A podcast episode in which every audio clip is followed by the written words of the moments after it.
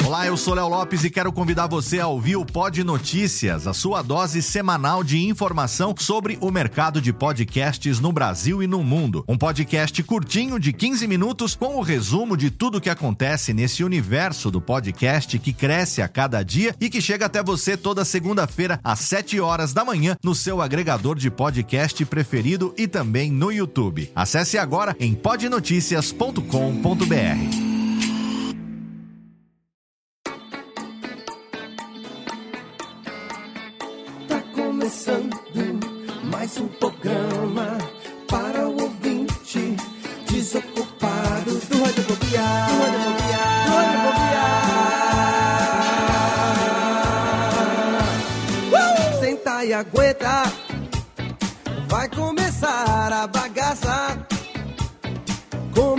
garbo elegância, o seu radiofobia alheio.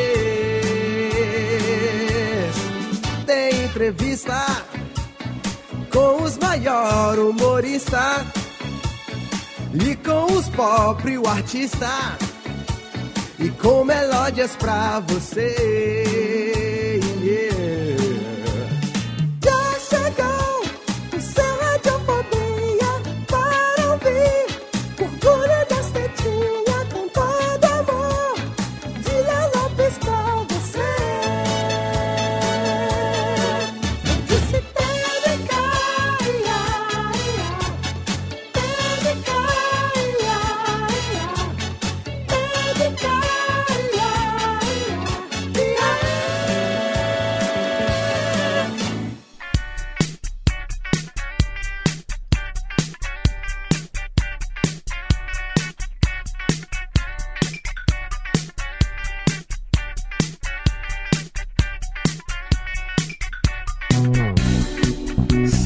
Ouvinte desocupado! Eu sou Léo Lopes e tá no ar pela Radiofobia Podcast Network. Mais um episódio do seu podcast preferido, mais um episódio do Radiofobia, sim! Rubens e Jorge, por favor, agora eu quero palminhas, porque nós estamos aqui com um programa totalmente especial. Eu ainda tô aqui um pouco afônico, digamos, saindo aqui de uma de uma gripe forte aqui com essa voz de técnica. Bota o reverbzinho. Essa voz de locutor da madrugada de radiofobia by night, by night que tá me matando aqui. Tira o reverb, técnica, que dá um nervoso. Não, não é pra bater palma, anões, é pra tirar o reverb. Que dá um nervosismo isso daqui, mas a gente tá aqui de volta com mais um programa totalmente fenomenal e hoje com mais uma novidade no seu feed, exatamente para você que assina o feed da Radiofobia Podcast Network. Hoje é dia de comemorar, porque hoje é dia de receber mais um podcast na família Radiofobia. Olha que fenomenal, exatamente. E para receber hoje esse que é o primeiro podcast sobre esportes que nós recebemos aqui na casa, eu tenho aqui a presença dele, o menino Jennifer, que não por acaso é o editor do nosso novo podcast. Olha que belezinha, hein, Jeff Sterdstress? Olá, Léo, olá, ouvintes. Exatamente, Léo. Eu, inclusive, vi você é, né, oferecendo aí a chave e falando pra bater na bunda da Térica Sim. no Twitter pro nosso convidado. E eu digo que a Térica ficou muito, muito animada com Ah, isso, viu? ficou lisonjeada, porque a Técnica, a Técnica está se oferecendo para ir até São Paulo tomar um Paiva Martini. Você não tá entendendo? A Técnica está Ah, totalmente E é muito bom. oferecidinha. É muito bom, né, Léo? Ter, ter podcasts assim focados em determinadas coisas, determinados assuntos. A gente tem Exato. visto cada vez surgir mais. Isso é Exatamente. maravilhoso, né? Exatamente. E aquilo que eu sempre digo, né, não só é, nos cursos, também lá no nosso livro, nosso workshop, que para um podcast para dar certo ele já precisa ter ele pode- duas coisas, ou uma pessoa, ou pessoas que gostem muito sobre determinado assunto, ou pessoas que entendam bastante sobre determinado assunto. Quando você tem quando você junta essas duas coisas, pessoas que gostam e ao mesmo tempo entendem daquilo que estão falando, a fórmula é matadoira, seu Chester. Exatamente. Aí não tem como, né? Exatamente. Então é com orgulho que eu recebo aqui diretamente do novo podcast da Radiofobia Podcast Network, com muito, muito orgulho mesmo que eu recebo aqui a equipe do Backhand na paralela, rosteado por meu amigo Jeff Paiva. Olha quem tá aqui, senhoras e senhores. Salve galera da Bolinha Amarela, estamos chegando para causar nessa rede e para trazer muito tênis e muita opinião para a galera do Radiofobia Podcast Network. É uma honra estar com vocês, é uma honra ter sido convidado e poder trazer um pouco do que a gente gosta tanto de fazer, da nossa experiência cobrindo tênis por tantos anos, é, e trazer um modelo de podcast que fala mais do que simplesmente só o resultado e a tabela e o ranking da última semana, mas realmente discute o tênis em todos os níveis que você disputa e assiste. Exatamente. O tênis que é um esporte muito, muito querido pelos brasileiros, todos os campeonatos mundiais, todos os torneios, na verdade, né? Os torneios de tênis mundialmente falando. O mais famoso deles é Roland Garros ainda, o Jeff? Acho que sim, né?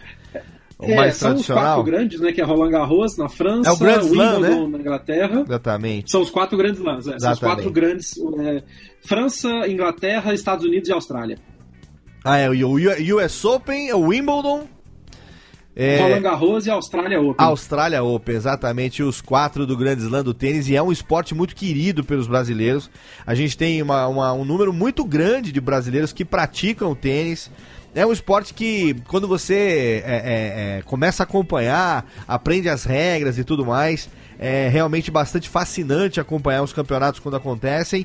E, puta, meu amigo Jeff Paiva, a gente tá aí se relacionando pelas redes sociais, pela social media, ao longo aí de quase uma década já que a gente vem aí se curtindo, se namorandinho. E de repente dando agora. match do Tinder dando, virtual. dando um match point aí, na verdade, Jeff. dando um match points aí, na verdade, agora veio o projeto do backhand. E aí o Jeff me chamou para bater um papo alguns meses em São Paulo. Falou, pô, vamos fazer. Ele só queria que a gente ajudasse a reestruturar. A gente vai contar para o nosso ouvinte como foi que nasceu o projeto do Backhand na Paralela e o Jeff queria reestruturar. Eu falei assim: não, querido, vem cá, reestruturar não, querido. Vamos para a Network porque lá nós vamos fazer esse match point juntos e estamos aqui agora. Mas você não tá sozinho, Jeff. Quem que você trouxe hoje pra gente para perfumar aqui, para trazer aqui a rosa entre os espinhos nesse nosso programa de hoje? É, é uma das grandes alegrias que eu tive ao de, redesenhar o projeto Backend da Paralela, foi poder trazer para fazer parte desse projeto uma das jornalistas que eu mais admiro no país, uma das que melhores escrevem, melhor escrevem não só sobre tênis, mas sobre esporte de maneira geral, que é a Ariane Ferreira. Ariane, bem-vinda. Olha aí. Muito obrigada. Olá, olá, rapazes, olá, ouvintes, vocês, meninos e meninas que nos escutam. Caramba, obrigada. Ariane, seja muito bem-vinda. É muito bom ter você não só aqui no Radiofobia, mas é muito bom ter você também no Backhand na Paralela, porque olha, se tem um cara nessa internet de meu Deus que é seu fã, ele se chama Jeff Paiva. Vou te falar, viu? Bom saber, porque é minha mãe.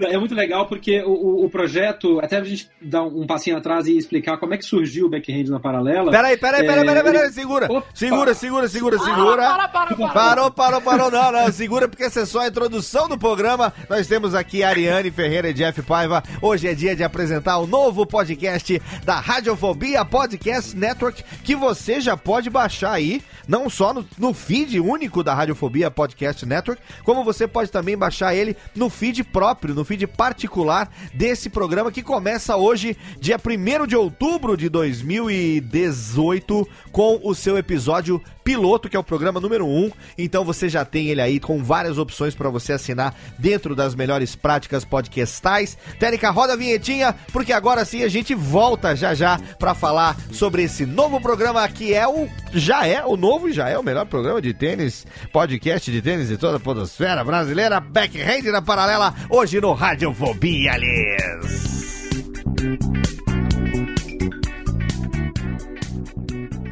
Olha bem, olha bem, conhece. Radiofobia, radiofobia.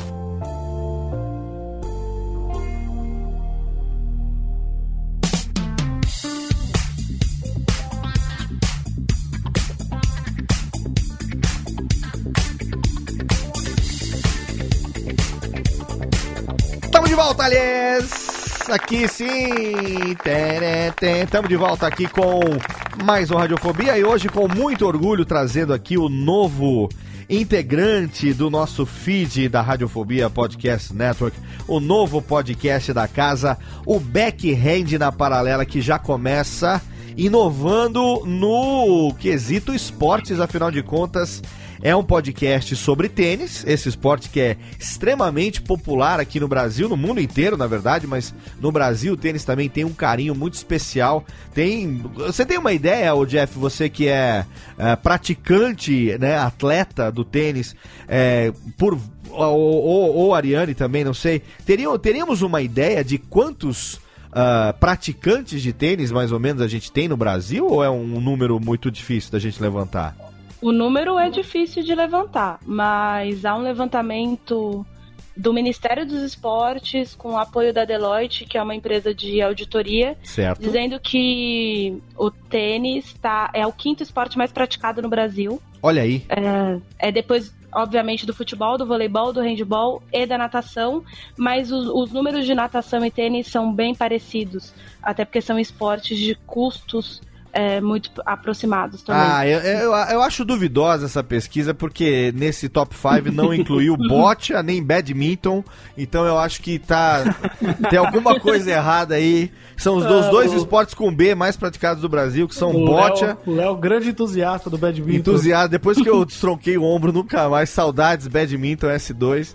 É, mas a bote é também conhecida como balinho, né? Então também é muito praticado, que é o curling de Esporte pobre. Pra quem não conhece, a bote é o curling da roça, né?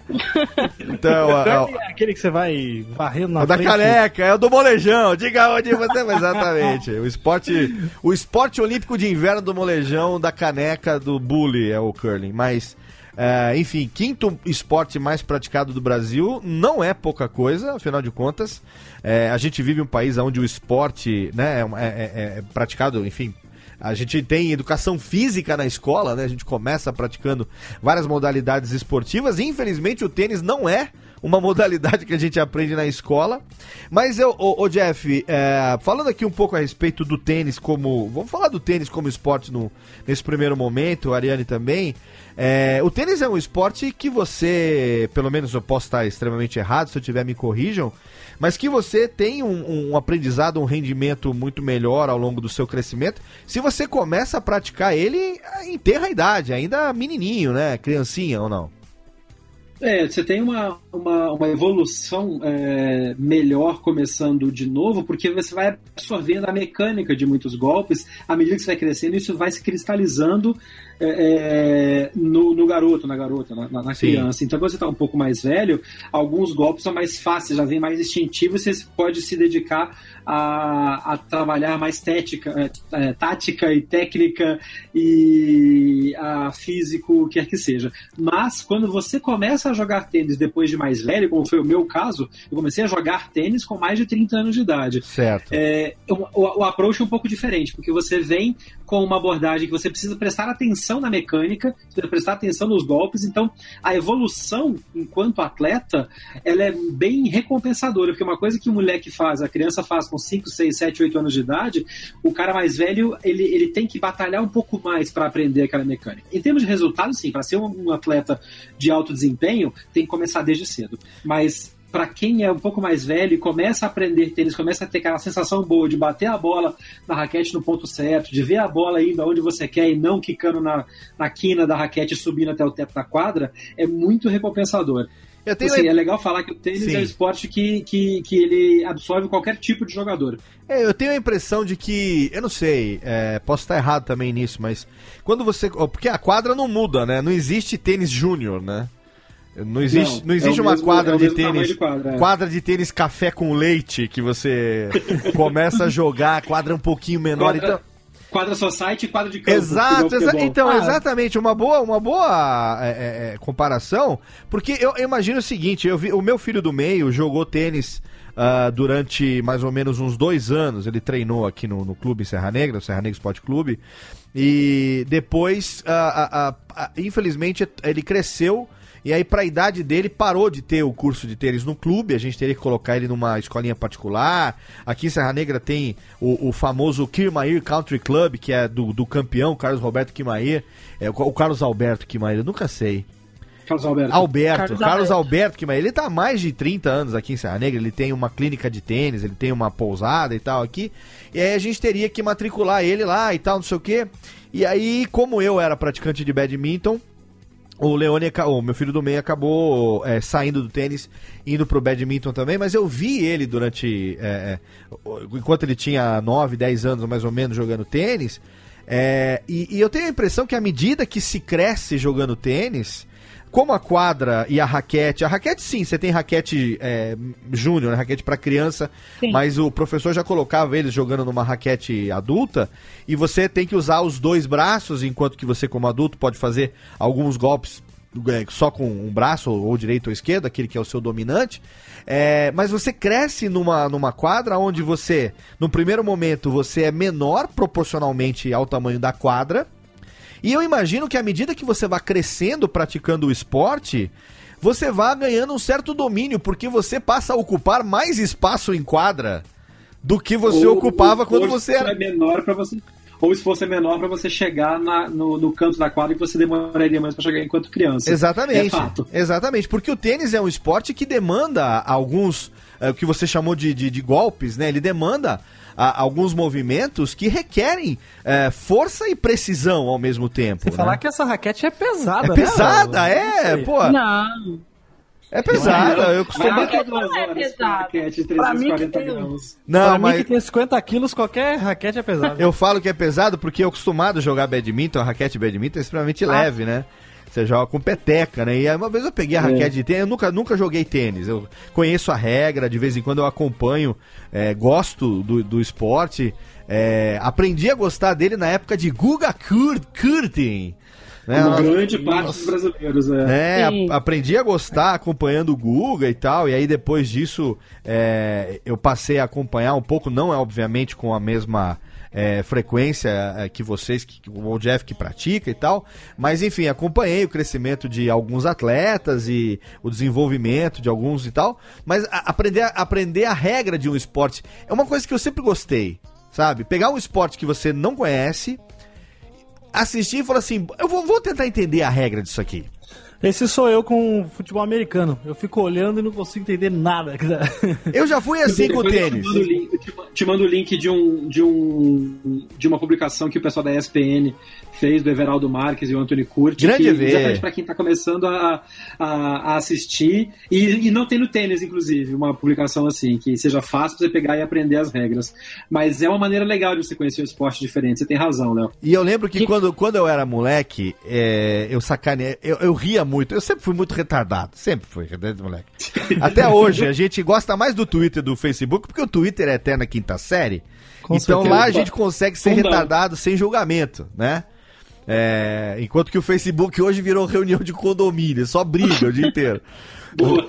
O Twitter não, é, é quinta série é fundão. E eu lembro que quando eu comecei a acompanhar jogos de tênis, eu ria demais. Porque Ah, eu já sei. Porque, é, porque, porque eu, eu tenho uma tia que se chama Dulce. A minha tia Dulce. E aí, toda hora que eu estava ali acompanhando o tênis, aí eu vinha lá, aí vem o serviço, pá. Aí vem 15-0. Aí 30-15. Aí daqui a pouco o cara vem 30, 15 30. Aí daqui a pouco, em vez de 30 a 30, vem Dulce. Aí eu É ri, tia. Eu ria que nem um retardado com esse negócio da Dulce, que, que, que, é, o- que é o Dulce, que são iguais, né? Na verdade, quando empata, né? Exatamente. Eu ri, mas, cara, isso é coisa de, de moleque retardado que tá Léo, querendo. Léo, eu não te julgo porque eu, eu ria, e foi até por isso que eu falei que eu imagino que a raquete seja pesada, porque eu ria do, daquele. ah, isso é Então, mas exatamente. essa, essa é uma explicação legal. Aliás, as duas coisas. Uma é a contagem de pontos no, no, no tênis, ela, ela vem. E aí a Ariane pode me ajudar, até porque tem algumas teorias diferentes disso. Mas a contagem do jogo original, ela vem do, do jogo que era praticado nos salões de Versalhes, na França. Você tá de sacanagem É, comigo. Não, calma que fica melhor. Luiz 14, gente. A base Luiz 14. começa lá. É. E a marcação dos pontos era feita, eram quatro pontos para cada game. A marcação dos pontos era feita de acordo com as posições do relógio. Então, 15, 30 e 45, à medida que você ia virando o relógio. Pra Caraca. né, direita, para baixo e para esquerda. Só pra Caralho, 45, peraí! Peraí, peraí, peraí. Miolos no teto agora. Eu nunca A parei pra técnica tá pensar. varrendo o chão. Eu sério. nunca parei pra pensar nisso. E eu, e olha que eu sou radialista, eu trabalho com relógio de rádio a vida inteira. É. 15, então, 30 assim, e a marcação 45. era, era, era. Eles mexiam no ponteirinho, 15, 30, 45. E aí, porque falar 45 era mais longo, ficou encurtou-se para o 40. E calma que fica melhor. O por que que no inglês o zero no tênis é love, né? 15 love, 30 love, não é 30 zero. Porque nos relógios na época o zero lá em cima, o 12 era um coração. Olha aí. Nossa senhora. Caraca. Olha, não, É isso, um isso vivendo e aprendendo. não, vivendo Não, e e tem uma parte boa. Ah. Esses jogos do, do Luiz XIV eram jogos de, de carta. Então, assim, é uma remersão mesmo a Luiz XIV, a, a construção do Palácio de Versalhes, que daí chega, e eles não falavam 45 também, porque falar 45 em francês, tem que falar quatro dezenas e cinco. Ah, é, Ah, 4 e 10 e- sangue, o negócio assim, né? É, se você fosse falar em português, a tradução literal de 45 em francês são quatro dezenas e cinco unidades. Isso, isso. Então, isso é muito longo. Então, o próprio Luiz XIV começou a gritar 40. E aí, no próprio tênis, eh, chegou-se à conclusão de que em qualquer idioma, dizer 45 demandaria mais tempo do juiz, mais saliva também, do que 40. Eu fico isso foi instituído imaginando. na na- em 1927, mais ou menos. Eu foi uma fico- regra da Copa Davis. Eu fico imaginando o equivalente do duelo medieval do Game of Thrones ou qualquer coisa assim. Onde vem um cavaleiro de um lado, o cavaleiro com a lança do outro. Tá, tá, tá, tá, tá. E, o- e o rei, pá, tá essa porra, não sei o quê. O Luiz XIV falou: 40, 44 dezenas e 5. É 40 logo essa porra, 40, porra. É o Vamos. Carrante e vamos que vamos. Tá. né? Acelera É. logo esse jogo aí que eu quero ver bolinha comendo na orelha do. Agora, ô, ô, vem cá, já que vocês estão falando isso de, de- da origem, é sempre legal a gente é, falar um pouquinho a, a respeito disso. O, o- o quanto se conhece da origem do tênis? É realmente é, corte francesa, a origem do esporte? Ah, porque, por exemplo, eu, praticante de badminton, é, é, sei que a origem do badminton especificamente vem é, do Puna, que era um esporte de peteca na Índia, e aí quando teve a colonização britânica na Índia, eles herdaram, é, levaram pra lá, aí o Lord de Badminton da cidade lá da, da, da- Inglaterra, não sei o quê. No caso do tênis, ele tem essa origem francesa mesmo, ou isso que você tá falando do Luiz XIV já é um mo- momento moderno, entre aspas, e ele tem uma origem mais, é, é, sei lá, an- anterior, medieval, pré-histórica ou qualquer coisa assim? É. Então, a base do tênis, o- a construção do que é o jogo de tênis, ele surge na Inglaterra. para campos de grama. é, e a- a- o, o começo não tinham raquetes de adaptação.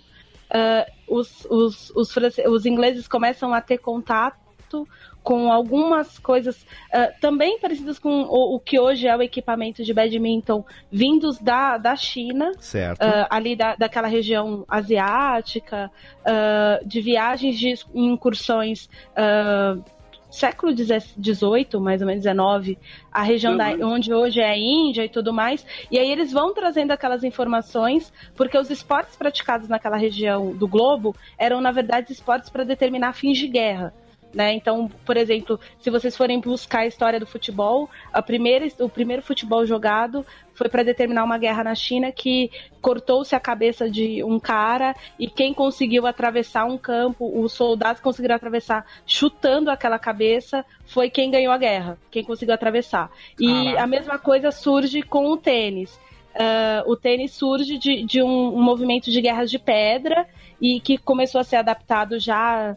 Ah, as informações começaram a ser adaptadas pro para a Inglaterra, enfim, e aí os, os lords ingleses começam a determinar bolinhas de, de passar com a mão, e aí eles têm é, contatos com as primeiras raquetes, que na verdade as primeiras raquetes se remetem hoje a um taco de cricket, então não tinha aquele formato, e aí começou-se a estudar formatos para se atingir a bola, e assim por diante. E aí, a partir do momento em que aquilo vira uma febre na Inglaterra interioriana ah, da corte, a França, já republicana, vai beber nessa fonte. E aí a França, ela redesenha o tênis significativamente para o que a gente conhece de moderno hoje. A, a contagem de pontuação, por exemplo, da remessão ao relógio é totalmente francesa, mas a, a raiz do E- tênis é inglesa. E ainda tem uma outra, porque nunca é uma origem única, né?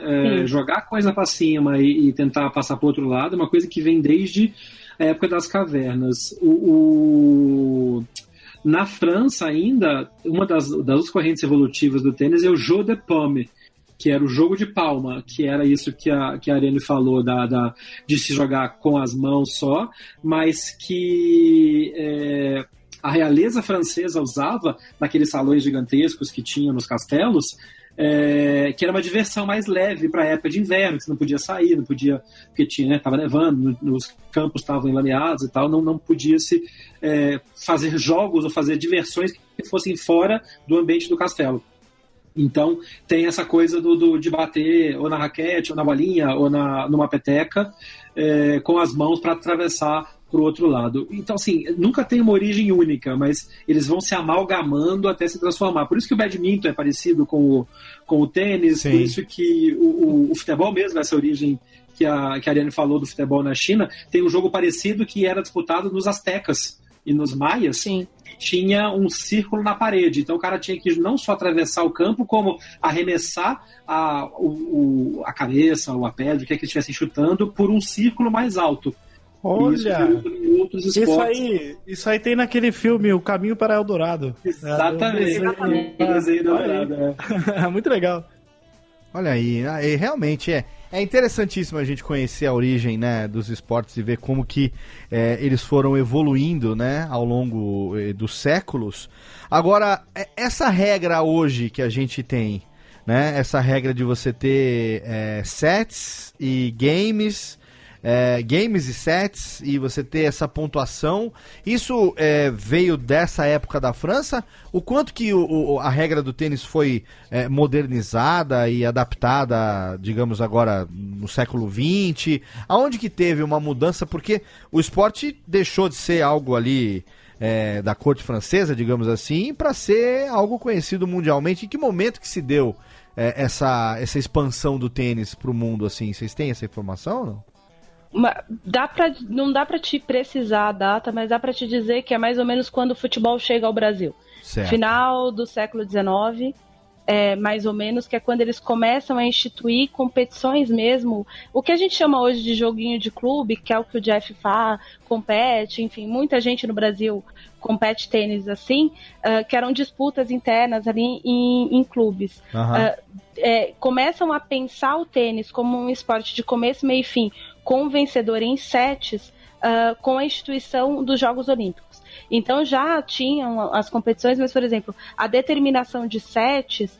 ah, ela, ela começou a acontecer mil, 1890 e alguma coisa por aí, e ela é instituída em sete, só que os sete, sete pontos ah, a partir do, do conceito de Olimpíadas Modernas. Então, tem tudo a ver com o.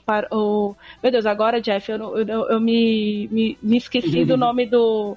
Pierre de Coubertin? Não, meu Deus. O Pierre de Coubertin, é, o Barão de. Coubertin. é. Exatamente. Ele que institui o que a gente conhece hoje de é, competições olímpicas modernas. é, e aí eles determinam que é sete, e os- a palavra sete vem de terminar em sete pontos. E aí se instituiu que todos os, a maioria dos esportes seriam é, terminadas em sete pontos.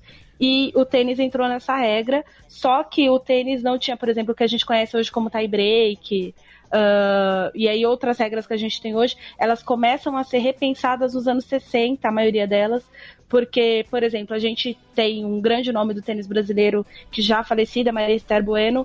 É, os jogos de tênis, eles terminavam em três sets, mas o terceiro set, ele não terminava em sete pontos, ele terminava numa diferença de dois pontos. Então aquilo, os jogadores jogavam a 34, 32, ah, 52 a, 50, a 49. Então era muito, fisicamente era muito desgastante. Então o processo de tornar o esporte menos é, degradante para o praticante foi que começou a surgir ideias. Exatamente. É, e aí começou-se a, a, criar ideias, e daí surgiu-se a ideia do tie break, e inclusive há discussões hoje em dia ainda, porque há uma necessidade de modernização em relação a tempo e desgaste dos atletas até hoje.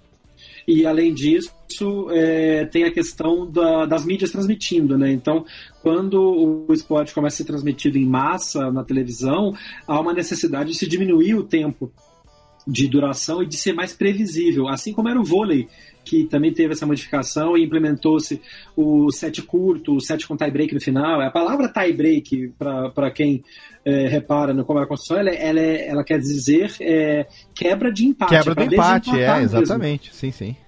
Então, mas alguns esportes demoraram mais do que outros para absorver a ideia de um tie break.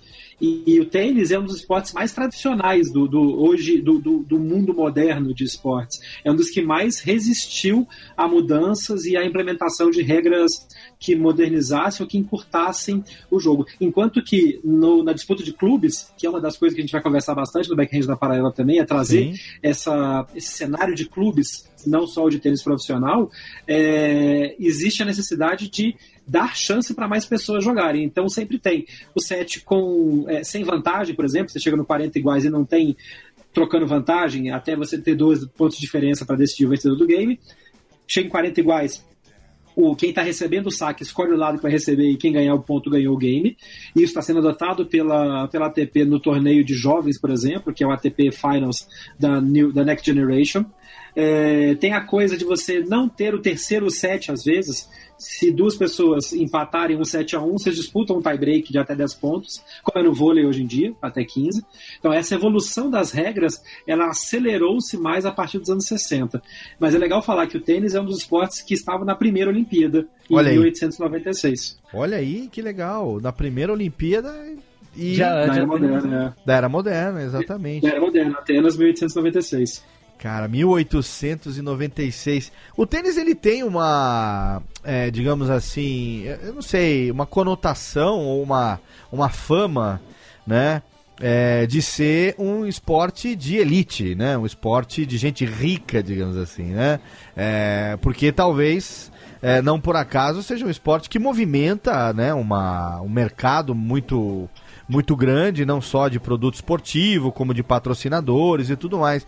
Mas ainda assim, é, no Brasil, o, o tênis é bastante popular, inclusive existem é, muitos programas sociais que têm uh, o tênis como principal é, modalidade esportiva, né? Então, é, como é que, como é que para vocês, como é que vocês começaram a jogar? O quanto que para vocês o tênis tem essa conotação realmente de elite, mas é, não é um esporte que está cada vez mais popular? Como é que é a, a, a experiência de vocês com o tênis nesse aspecto? Acho que essa percepção de que tênis é esporte de elite, ela é uma percepção generalizada, mas errônea. Certo. O tênis, de todos os esportes que existem, ele é um dos mais, que necessita menos equipamento individual. É você com uma camiseta, um short, uma raquete, uma bolinha. Uhum. É, e menos. E além de ser um esporte individual, você precisa de menos gente para jogar. Você não tem que juntar 11 para jogar futebol, tem que Sim. juntar 6 para jogar vôlei ou se para jogar basquete. É você contra outro cara, outra, outra menina e play, tá valendo. É, agora é fato que existe uma percepção de glamour no tênis, principalmente pelas grandes competições que eram transmitidas e que mostravam o Wimbledon, todo mundo de branco na grama, uh, lá, aquela coisa, e, e ter vindo de fora a influência estrangeira para quando o tênis começou no Brasil, e quem era mais viajado tinha mais contato com o tênis e acabava jogando. Então, certo. acho que a origem da percepção de elite do tênis pode ser por aí. É fato que muitos dos clubes mais elitistas do Brasil são clubes em que se joga tênis, que se há uma tradição do tênis. Os clubes de São Paulo, por exemplo, o Paineiras, o Harmonia, o próprio Pinheiros, são clubes muito elitistas e que têm programas de tênis muito fortes em que o pessoal mais velho, os veteranos, os veteranos jogam tênis ficam ali discutindo negócio. O tênis no Brasil equivale um pouco ao golfe nos Estados Unidos. São, são esportes que são disputados por pessoas mais ricas que, em que se discute muito negócios, faz muito networking. Mas no, na base social e em lugares afastados das grandes capitais, o tênis é muito popular e é uma chance de inserção social muito grande. Até pouco tempo atrás, mudou a legislação trabalhista e isso tirou um pouco, mas os programas de boleiros, programas que pegavam meninos de comunidades carentes para dar chance a eles de trabalhar, eles ficavam catando bolinha na quadra, deu, formou muitos bons jogadores que começavam catando bolinha e começavam a bater, tava ali, ganhava uma raquete de um cara que estava usada, ou ganhava a aula do cara que não tinha ninguém para pegar a bola na hora, ele ficava batendo.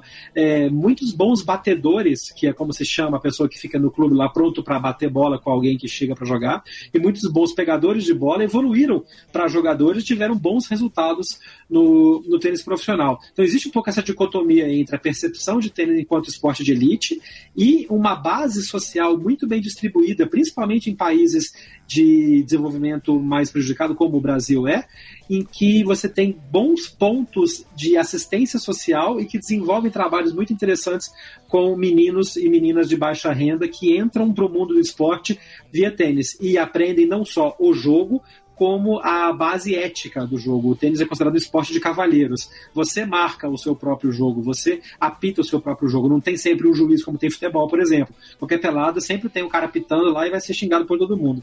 No tênis, você e o seu adversário, ou adversária, é, é que marcam os pontos e tem uma ética muito forte de você não chamar uma bola para você que possa ter sido fora ou dentro. A gente sabe que aí entra a coisa do brasileiro de querer dar aquela, aquela vantagenzinha. Mas é muito legal porque o tênis é um esporte que ensina muita ética. É, eu acho E- fantástico. Fala, Ariane. Não, eu só ia fazer o seguinte comentário. É, tem essa visão de elite, mas ah, há muito mais quadras de tênis do que piscinas no Brasil. Eu sou da natação. Olha aí. Eu venho da natação.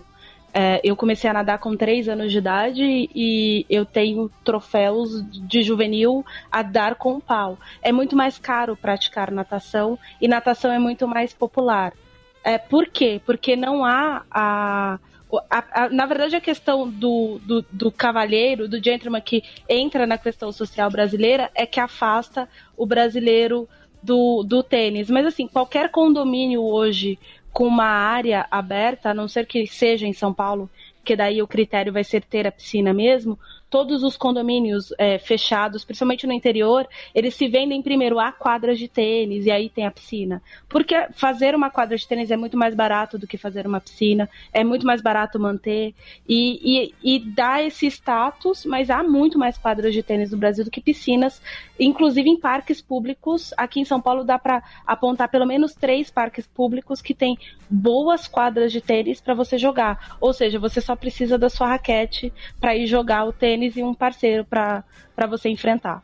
Olha aí que legal. Fantástico, fantástico demais. Eu acho muito legal. E eu acho que a gente não pode, nesse primeiro bloco que a gente está falando sobre o tênis, antes no segundo bloco a gente vai abordar o, o backhand, vamos falar da história, vamos falar do background do programa e tal, mas nesse momento que a gente está aqui conhecendo né, os, nossos, os nossos novos hosts do backhand na paralela, o Jeff e a Ariane, e também conhecendo um pouco do esporte, apresentando um pouco do tênis para o público do Radiofobia, eu acho que a gente não pode deixar de falar aqui é, dos brasileiros que ajudaram a popularizar o tênis aqui, né, no nosso querido Brasil. Então a gente tem, já foi citada aqui a, a grande pioneira do tênis que infelizmente é, veio a falecer. Se eu não me engano, foi nesse ano, em 2018, Maria Esther Bueno, né? Que Exato, 8 de junho. faleceu nesse ano e ela não só foi ah, uma das pioneiras do tênis brasileiro, como ela, é, apesar da idade e tudo, sempre praticou, continuou praticando e também presente, né, nos campeonatos, nos torneios, incentivadora dos atletas e tal. E a gente tem nomes também como o Carlos Alberto Kirmair, que é, também fez nome aqui no Brasil, e não podemos deixar de falar também de Guga Kirten. Então, como que vocês aí, Ariane e Jeff, é, veem essa questão do- da importância do tênis no cenário esportivo brasileiro? Em que momento que o tênis se popularizou aqui no Brasil, ou que começou a se popularizar? O quanto que é, as, as televisões por assinatura, ou, ou canais como a Band nos anos final dos anos 80 é, anos 90 ali, né, com Luciano do Vale, que pegou ali vários esportes é, que, que a gente não estava acostumado a acompanhar, como, como boxe, como sinuca com Rui Chapéu, boxe com Maguila e tal. E que momento que o tênis veio a se popularizar no Brasil e a importância desses atletas que a gente citou e de outros que eventualmente eu não conheça, mas que tiveram também uma importância para a popularização do tênis aqui. Pra gente fazer uma conjuntura, eu, eu sempre vou fazer uma remessão à minha memória. A, eu, eu sempre tenho o hábito de falar, sou jornalista, que você descobre que um esporte está popular ou não quando ele vira nota de rodapé no Jornal Nacional. Ah, O tênis, é, o tênis começa a se popularizar no Brasil no, entre 92 e 93 com os resultados do Fernando Meligeni. O Meligeni ganhou um jogo, um torneio do Mats Wilander, um sueco, é, ex-número um do mundo. E eu, me- eu, eu tenho muito forte a lembrança desse título do Meligeni, da reportagem que eles fizeram. E a partir daí o Meligeni passou a ser argentino naturalizado brasileiro toda vez que perdia e brasileiro toda vez que vencia. E, e, e, e sempre em notas de rodapé, e aí o grande boom mesmo é 97, é o Guga, é, é Roland Garros, certamente, porque ninguém, ninguém, nem quem já vivia o tênis ah, 24 horas por dia no Brasil daquele jeito, quem conhecia o Guga esperava por aquilo. Então, o grande boom vem, tanto é que eu me recordo bem, a campanha, o Guga começa a fazer muito sucesso em Roland Garros, a segunda semana de Roland Garros começa a ser televisionada na falecida TV Manchete, ah, e a TV Manchete fez isso. Eu me lembro de, de cabular a aula para ir para a secretaria para assistir o Guga em 2000, semifinal. Gente, eu fui para a secretaria da escola assistir o Guga na, na TV Manchete, na escola. Eu estudava em escola pública. Seu Rui Viotti narrando.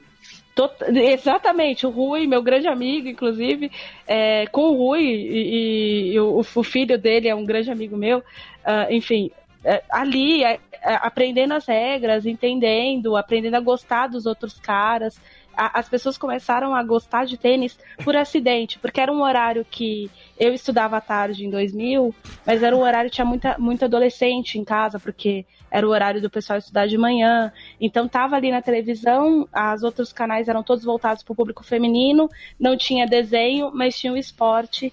E com certeza muita gente se tornou público exatamente por essa, por essa lacuna que tinha, até porque é, TV por assinatura é um fenômeno de 2005 para cá no Brasil. É, antes disso ainda, e te- tem um ponto interessante de falar, é que a Maria Esther Bueno, quando ela ganhou o Wimbledon e ganhou, é, ela ganhou o Wimbledon, Austrália Open e US Open, não é isso? Como simples? E Sim, depois como dupla também. Isso foi nos anos 50, final dos anos 50. Uma época em que o Brasil estava com uma autoestima muito grande. Então tem uma capa famosa da revista Realidade que tem na mesma capa Pelé, que era campeão mundial de futebol, Éder Joffre, que era campeão mundial de boxe, e a Maria Esther Bueno, que era campeã mundial de tênis. Ela foi número um do mundo na época, eram outros critérios, mas ela era a melhor jogadora do mundo, era número um do mundo. Ah, então, assim, houve uma época no final dos anos 50, início dos anos 60, em que o tênis foi reconhecido e a Maria Esther Bueno era tratada como ídolo no Brasil. Ela desfilou em carro aberto, quando chegou em São Paulo, de volta da, de uma das conquistas de Wimbledon e tal. Só que isso acabou caindo no esquecimento. O Brasil é um, é um país, infelizmente, sem memória. É, e aí, quando o Guga, quando estoura o fenômeno Guga de 97 para frente, eu sou um pouquinho coisa mais velho que a Mariana, então nessa época eu já trabalhava com, com esporte, com jornalismo lá em Belo Horizonte. Eu era assessor de imprensa da academia que realizava o BH Tennis Open, que era o torneio, da, o torneio nível internacional que acontecia em BH. E no- eu lembro que no- na semana em que o Guga venceu o primeiro campeonato dele, 97, eu estava como árbitro geral de um torneio juvenil no PIC, o Pampulha Yacht Clube. É, e eu lembro uma comoção come- começando, eu estava entre duas quadras vendo umas, umas finais de, de categoria 10 e 12 anos, e uma comoção ali na área do restaurante do PIC. Eu falei, cara, o que está acontecendo? Era o povo correndo para ver, porque o Guga estava. Era a primeira semana de Roland Garros, o Guga estava passando para terceira, terceira, terceira rodada.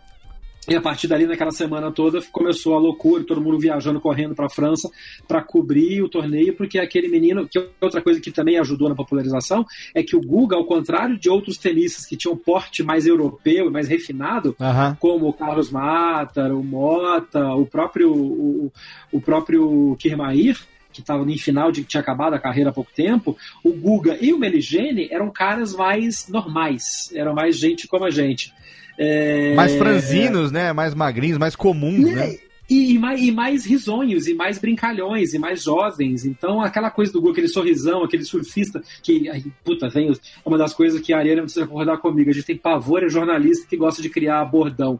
Então, na época, chamavam o Guga de surfista do Saibro. Ave Ah, era o. Como é que era? O Não, jornalista adora isso, né? não, tinha outro. merda. Tinha outro. Tinha, Desculpa, gente. Em meu nome e talvez da Ariane, desculpa por essas coisas. Não, tinha um outro Ai, título também que eu gostava. Como é que era que falavam dele lá por, por conta do da origem geográfica lá do, do lugar de como é que era? Manezinho? Manezinho da ilha. Manezinho da ilha. O Manezinho da mundo que- ilha. todo mundo que nasce em Floripa é Manezinho Então, da ilha, mas porra. é interna. É Não é todo pra mundo. falar, né? Né? Fala assim, ah, o Paulistinha de Itaquera, porra. Dá título Então ali, tinha né? essa coisa do, do surfista do Cyber. E todo É. mundo correndo pra França pra poder cobrir o torneio. E quando o Guga volta, é, ele, ele começa, obviamente, deixa de ser pé de página no Jornal Nacional e passa a ser matéria principal. Só que aí eu lembro de uma, uma entrevista que o, o diretor de esportes da Globo à época deu pro, pro, pro Comunix. E todo mundo perguntando por que, que a Globo não compra os direitos de Roland Garros, de outros torneios, por que, que tá na manchete até hoje, todo mundo transmite, e a palavra desse diretor, de que eu não vou lembrar agora, não era o Schroeder, era outro diretor de, de esportes da Globo, que falou o seguinte: enquanto o tênis for jogado com uma bolinha deste tamaninho, quicando para um lado e para o outro, a Globo não transmite tênis. E é fato, a Globo até hoje não transmite, não compra direitos de tênis. Então isso prejudicou um pouco para que se aproveitasse essa febre de, de popularidade que o tênis teve a partir dos anos 90 e pouco, final dos anos 90, é, e se transformar numa febre, numa febre mais forte que pegasse mais. Tanto que, infelizmente, o Brasil perdeu muito do legado que o Gulli e o Melegeni deixaram de formar novos eh, tenistas, e isso só foi voltar agora num movimento parecido com o de crianças que torcem para times europeus. Aham. Tem muito mais menino que torce pro Nadal, pro Federer e pro Vavrinka ou pro Monfils do que torce para tenistas brasileiros de talento que têm carisma, como, por exemplo, o Thiago Monteiro agora, que é um menino que, que é nordestino e que tem uma, uma cara de brasileiro lutador, uma raça absurda, ou como o Tomás Bellucci, que eu vou deixar ele falar. Eu vou deixar ele falar, é ótimo. Eu vou fazer só um comentário. É, um- há muito tempo atrás, aliás, tem, tem dois anos isso, o Thiago Monteiro teve bons resultados no Rio e em São Paulo, e eu me lembro de uma senhorinha deixando o, o Clube Pinheiros, onde estava sendo realizado o Brasil Open, e ela disse: Esse menino, ela dizia lá com o jeitinho dela, não tem cara de tenista, tem cara de pobre. Boa. Então eu acho que isso é um É, resumo de por que, que ele não tem torcedor. É- era uma senhora, nitidamente toda cheia de joias, e é parte do que é o público de tênis também, infelizmente. Apesar de que eu tenho muito leitor na Zona Leste, eu adoro isso, eu acho maravilhoso. E quando eu falo Zona Leste, eu não tô falando do Tatuapé, eu tô falando do fundão da Zona Leste mesmo.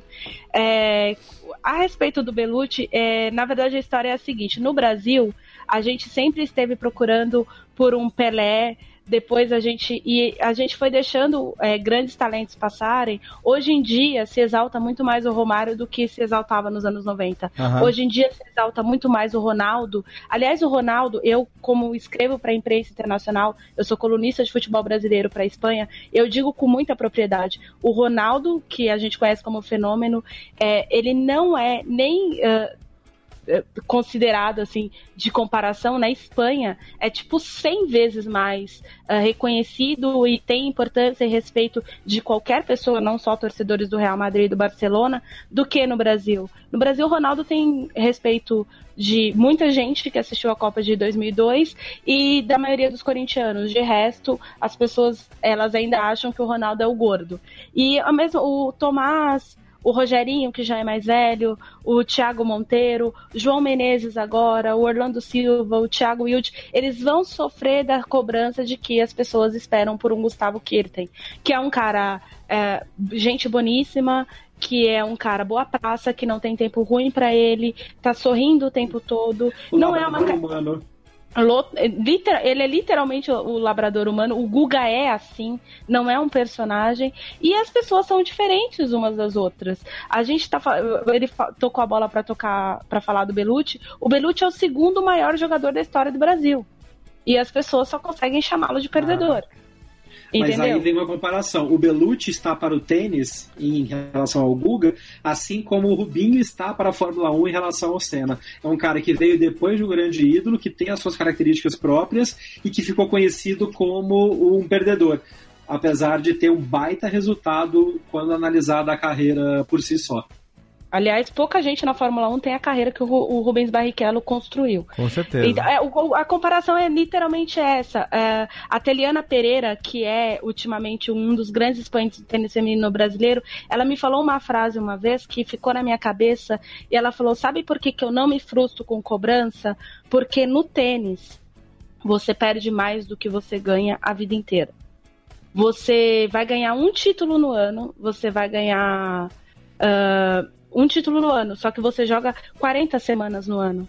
Então você perde 39 semanas. E as Com pessoas certeza. não conseguem entender isso como um mecanismo. Então, para o que a gente tem de cultura hoje, para o que a gente tem de país hoje, é difícil para que as pessoas percebam isso e, a partir disso, consigam reconhecer os ídolos que existem. Porque não é fácil ser tenista profissional em lugar nenhum do mundo. No Brasil já é difícil ser jogador de futebol, quanto mais ser um atleta de outro esporte.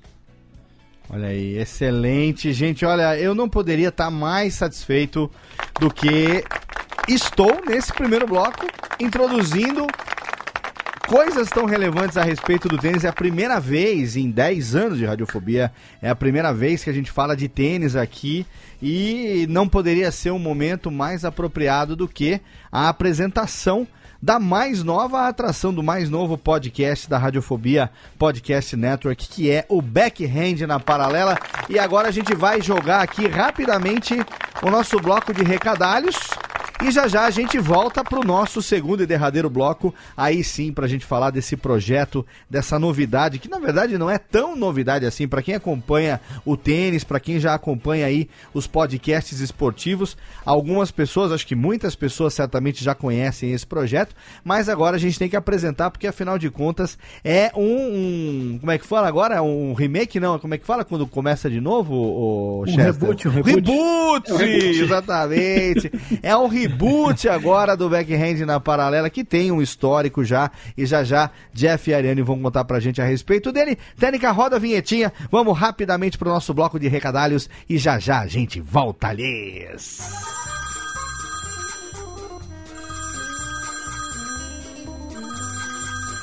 Alô? Não, meu pai tá assim. Ah, mas ele não pode atender. Ele tá ocupado, tá fazendo totô. Eu vou anotar. Fala aí. Nossa, é? Puxa vida, hein? Ah, tá bom. Pode deixar que eu falo. Tá, tchau. Ô pai, tem recado aqui, ó.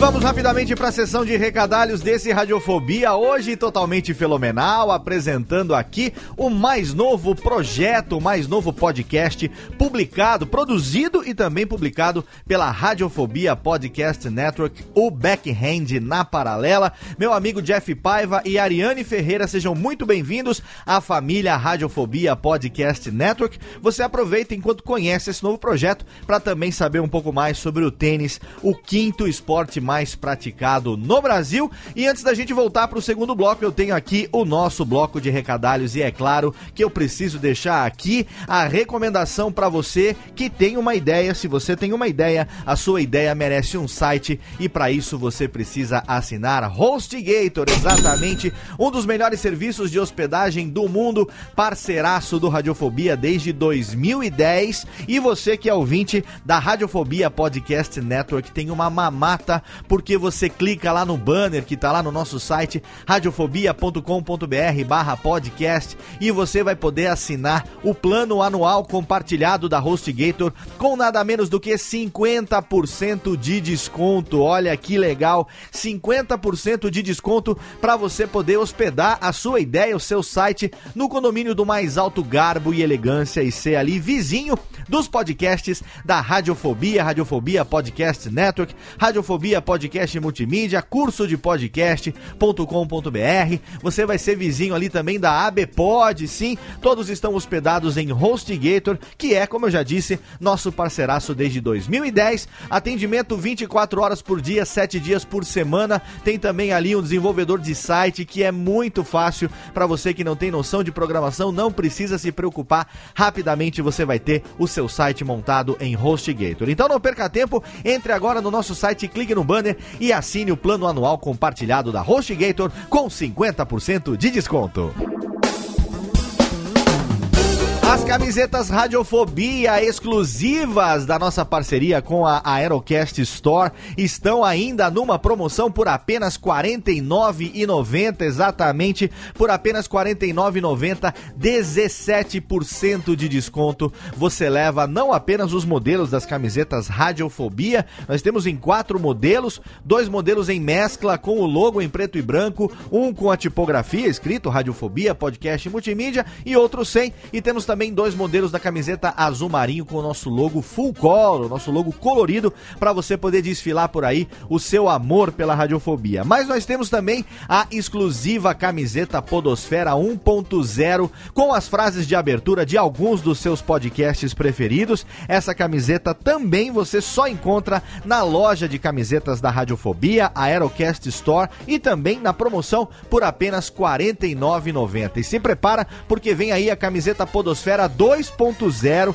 A gente está desenvolvendo também o modelo da camiseta do Radiofobia Classics. Então, logo logo você vai ter aí novas estampas para você poder adquirir. Mas agora entra lá e garanta esse desconto fenomenal das camisetas Radiofobia e também da camiseta Podosfera 1.0 por apenas R$ 49,90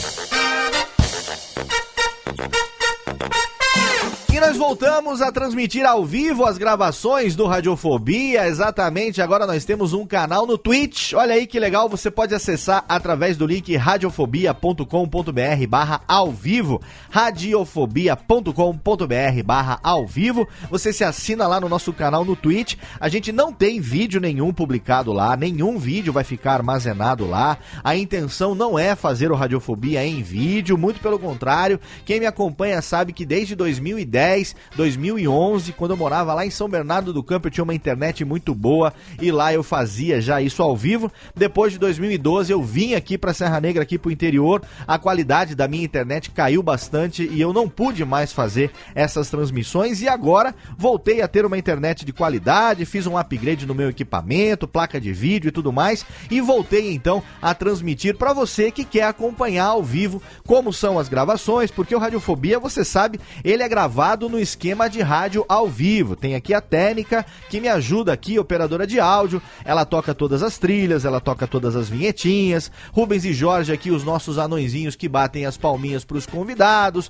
A gente tem aquela interação aqui gostosinha no estúdio da Radiofobia Podcast e Multimídia. Então, se você quiser ver essa magia toda ali acontecendo em tempo real, se você quiser saber o que acontece durante o bloco de recadários, a pausa que a gente dá no programa, o esquema esquenta antes da gravação, depois tem aquela conversinha depois do programa também. Você vai poder acompanhar a partir de agora através do nosso canal lá no Twitch e não fica lá hospedado nenhum vídeo não para você ouvir depois, é claro, você precisa fazer o download ou escutar o Radiofobia, o podcast no seu agregador preferido, também no Spotify, também no Apple Podcasts, aonde você quiser, você vai ouvir toda segunda-feira às 10 horas da manhã um novo episódio, seja do Radiofobia a cada 15 dias ou então mensalmente do Radiofobia Classics e também do Alotênica. Na primeira sexta-feira do mês tem o Voz Off com Antônio Viviani e Nicola Lauleta e também agora quinzenalmente às segundas-feiras, no mesmo dia que o Radiofobia, sai também o Backhand na paralela com Jeff Paiva e Ariane Ferreira. Então se você quiser acompanhar as gravações ao vivo,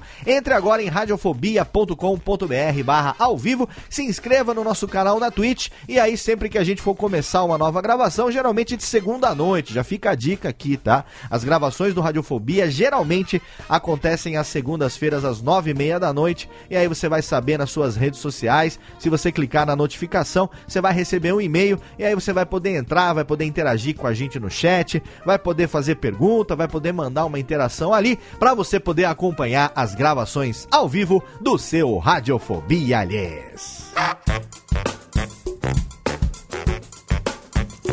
E por último, mas não menos importante, fica aqui também um recado para você que quer contribuir com o Radiofobia, você que ouve os nossos podcasts, sempre quis contribuir de alguma maneira, mas não sabia como. Agora você pode através do sistema de assinaturas do PicPay, esse aplicativo tão legal que você pode fazer envio de dinheiro para outras pessoas e você pode também assinar, ajudar os seus projetos favoritos através do sistema de assinaturas. Eu criei ali um sistema de assinaturas, tem um banner bonitão lá no nosso site. É só você entrar e clicar. E aí no sistema de assinaturas do PicPay você vai poder escolher se você quer contribuir através da categoria Ouvinte Radiofobia com 5 reais por mês, da categoria Ouvinte Radiofobia Classics com 10 reais por mês, ou se você quer contribuir na categoria Ouvinte Alotênica com 15 reais por mês. E aí na categoria Ouvinte Alotênica você ganha também acesso ao nosso grupo exclusivo lá no Facebook e também a um grupo exclusivo no Telegram para você poder interagir comigo e com todos os outros colaboradores. Então agora não tem desculpa, é só você baixar o aplicativo do PicPay no seu smartphone. Aproveite porque tem lá as campanhas de cashback também, é uma mamata. Várias vezes por mês você tem lá o cashback onde você contribui com alguma quantia em qualquer projeto, em compra qualquer coisa e aí eles devolvem aquela quantia no seu cartão, ou seja, você acaba não gastando nada. Então se você fica esperto aí nos cashbacks, você pode contribuir com o Radiofobia sem gastar um tostão. Olha aí, você pode assinar por 10 reais ou por 15 reais e no final do mês você acaba não pagando nada porque o PicPay devolve esse dinheiro para você caso você tenha aproveitado as campanhas de cashback que acontecem todo mês lá no aplicativo do PicPay. Agora, Técnica, roda a vinhetinha e chama de volta meu amigo Jeff Paiva e também a Ariane pra gente agora conhecer um pouco sobre o projeto do Backhand na Paralela, um projeto que já existia, agora teve o seu reboot e a partir de hoje, dia 1 de outubro de 2018, passa a ser publicado aqui a cada duas semanas, juntamente com o Radiofobia, no feed principal, no feed único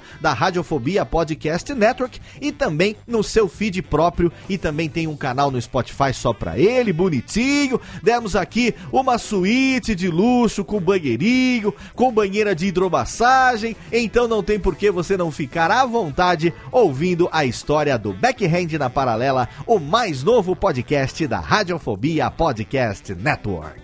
Radiofobia. Radiofobia. Radiofobia. Radiofobia. Radiofobia.